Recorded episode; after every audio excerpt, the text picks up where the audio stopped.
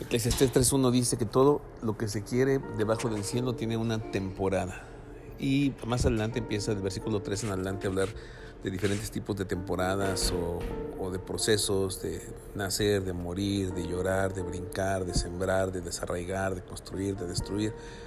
Entonces, pues no todos los tiempos son muy gratos para nosotros, pero pues, en la fe y caminando confiados en el Señor y aprendiendo acerca de la gratitud, cualquier momento puede ser bueno para nosotros. Pero hablábamos el domingo específicamente acerca de tiempos de cambio y un ejemplo muy claro que veíamos de esto es como Lot fue transicionado, fue sacado de una ciudad que estaba en la pudredumbre moral, social, civil, económica, familiar espiritual, porque la ciudad iba a ser destruida y eso representó un cambio para él y para su familia. Él era el motor, él era el eje de ese proceso de transición.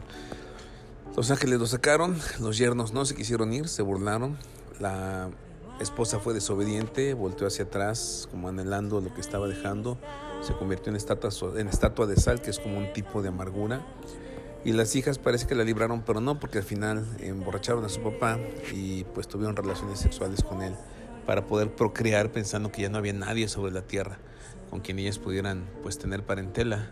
Total que la familia estaba en un desastre y Dios provocó un cambio para tratar de salvar a la familia de Lot. Pero veamos, los que se rieron, la que se amargó y se quedó en estatua de sal, y las hijas que cargaron el pecado consigo mismo. Y así yo creo que hay diferentes tipos de personajes o vemos diferentes tipos de personalidades en las iglesias, en donde algunos de plano no quieren, se burlan de quien quiere cambiar, se burlan de quien escucha la voz de Dios, se burlan de quien se deja guiar. Otro tipo de personas que voltean hacia atrás anhelando volver al pasado y vuelven al pasado, vuelven, ah, dice la Biblia algo muy feo, que el necio que repite su necedad es como el perro que vuelve a su vómito, como la puerca que se revuelca en el lodo y, en, el estiércol. Pero tú y yo no somos así, tú y yo somos personas que avanzamos, que le creemos a Dios, que tomamos la delantera, que nos dejamos guiar, eso es bien importante. Si Lot no se hubiera dejado guiar por los ángeles, hubiera muerto junto con todos los de la ciudad. Pero por lo menos Hugo fue coherente, uno fue coherente, uno fue obediente y se dejó guiar y pues bueno, se salvó y con él sus hijas pero tocante a ti y a mí, tocante a nosotros, que necesitamos obedecer, que Dios nos está demandando, nos está gritando, hablando a gritos a través de ángeles, a través de sus hijos, a través de tus pastores, a través de tu familia, para que salgas de un lugar, de un estado, de un pensamiento en el cual pues solamente hay destrucción.